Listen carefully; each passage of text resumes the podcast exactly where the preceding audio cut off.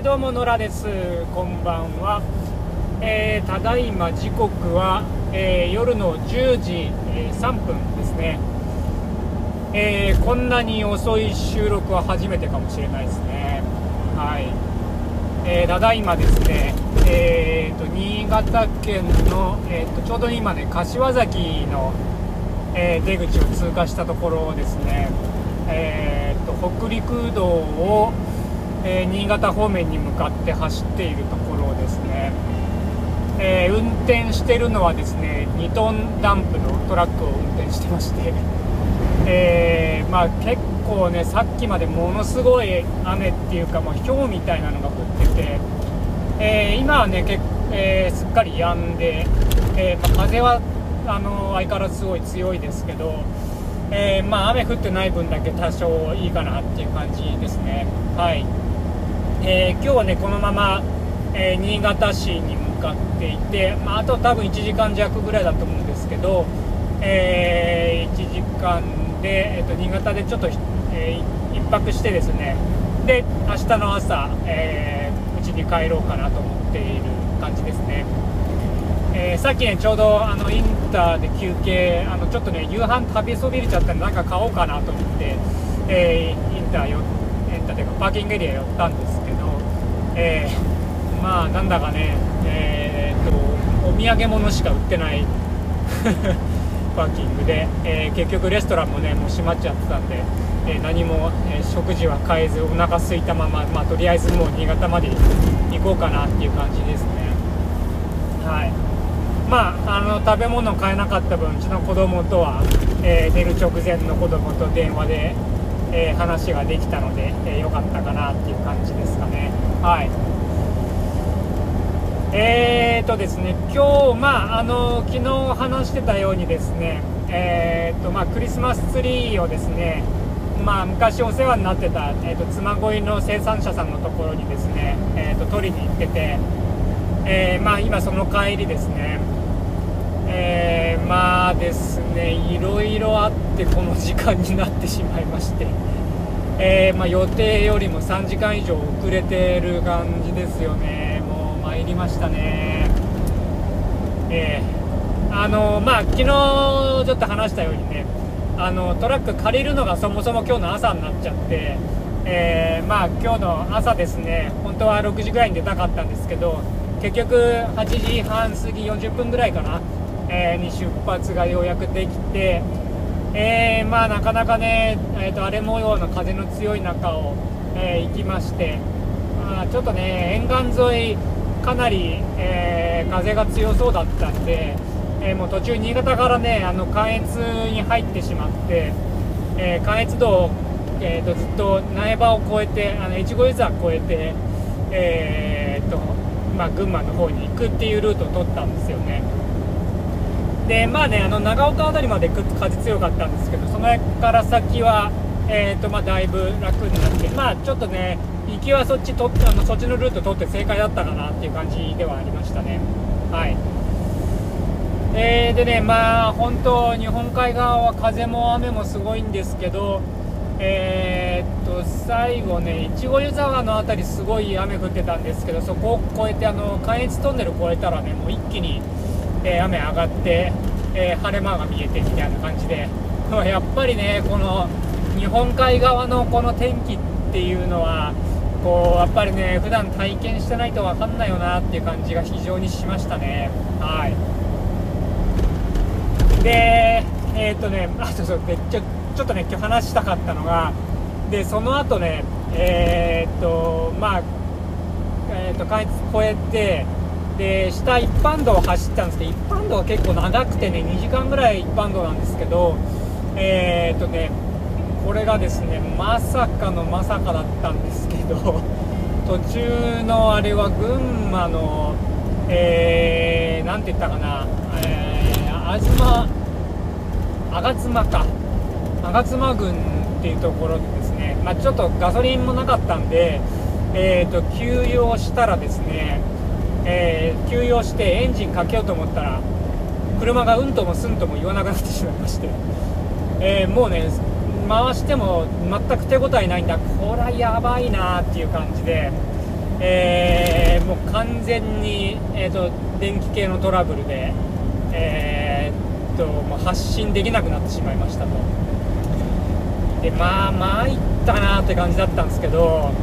それがねまあまあこうね不幸中の幸いでガソリンスタンドいたんで、まあ、ちょっとバッテリーかもしれないっつうんでバッテリーあの繋いでもらってえー、エンジンかけたんですけど、まあ、これもまたうんともすんとも言わなくて。で まあねこのねガソリンスタンドがまあ本当に頼りなくてですね、えー、もうなんかねいかにも頼りないおじさんがあもうこれはちょっとうちではどうしようもないですねみたいな感じになってしまって。で他にね従業員4人ぐらいいるんですけどあの全員ねもう見てるだけっていうね。いやなんかしようよみたいなねえー、感じなんですけど、まあ、しょうがないんで、もう自分でなんとかするしかないんで、えー、でね、この、えーと、レンタカー、レンタルしたところのね、あの JA で借りたんですけど、JA がちょうど今日お休みで、電話もつながんないんで、えーと、そこに貸し出しをしている元の会社に電話をして、えーとまあ、ちょっとこういう状況なんですって言ったら、えー、まあ、メンテナンスの方につないでくれて、えー、折り返し電話もらって、えー、で、え、まあ、電話もらったらですね、いろいろこう手順通りにこう、えこれ今差し込んでどうなりますかとかいろいろやった結果ですね、えどうもちょっとバッテリーのこうまあこうね鍵さしても電気も何もつかないんでこれ多分、えーとバッテリーとこう本体車本体をつないでるアースケーブルがちょっとおかしいんじゃないかっていうことででそこをもう一度、まあ、ガソリンスタンドの人と一緒に確認したところですね、えー、アースケーブルがですね見事に切れてたと。ああいう感じでしたね。でもうねケーブル切れてるんで、まあ、どうしようもないですよね。でなんかねそのガソリンスタンドの人がこう手動でこうあのつない手で、えー、っとこうくっつけてでこれでちょっとエンジンかかりますかね？って言ってみたらかかったんですよ。あーかかったと。じゃあこれで行こうかなと思ったんですけど、えー、ともう電話のそのメンテナンスの人曰くこうバッテリーのチャージができなくなっちゃうんでえー、とまあ、車のライトつけてると途中で運転してる途中に止まってしまうと。いやそら困るなと、えー、いうことでえー、っとですねトラックのえーと、メーカーに問い合わせをしでまあその地元のディーラーですよね、えー、から連絡もらって今どこだと。でその場所の近くの、えーと、同じその会社の、えーとまあ、ディーラーみたいなところに連絡をしてもらい、えー、でそこから部品を調達してもらうはずだったんですけど、えー、その近隣のですねその、えー、とメーカーさんがですね部品がないと。ちょっとなんとかえーと、方法を考えるんでちょっと待っててくれと、え、まあかれこれ30分ぐらい待ちまして。で結果ですね、えーと、そのディーラーのある反対側の村の電気屋につながったんでその電気屋に部品を作ってもらうと。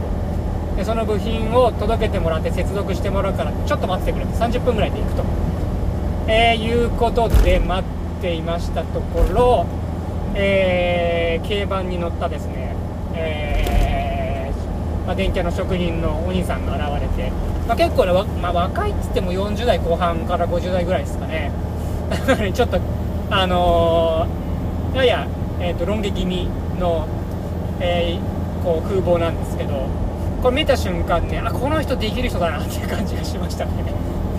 こうなんかねなんか分かりますよね。こうなんか職人さんとかもぱっと見あのあこの人大丈夫だなっていう人とそうじゃないなっていう人はっきり分かるんですけどその人はね本当多分この人できんなって感じだったんで。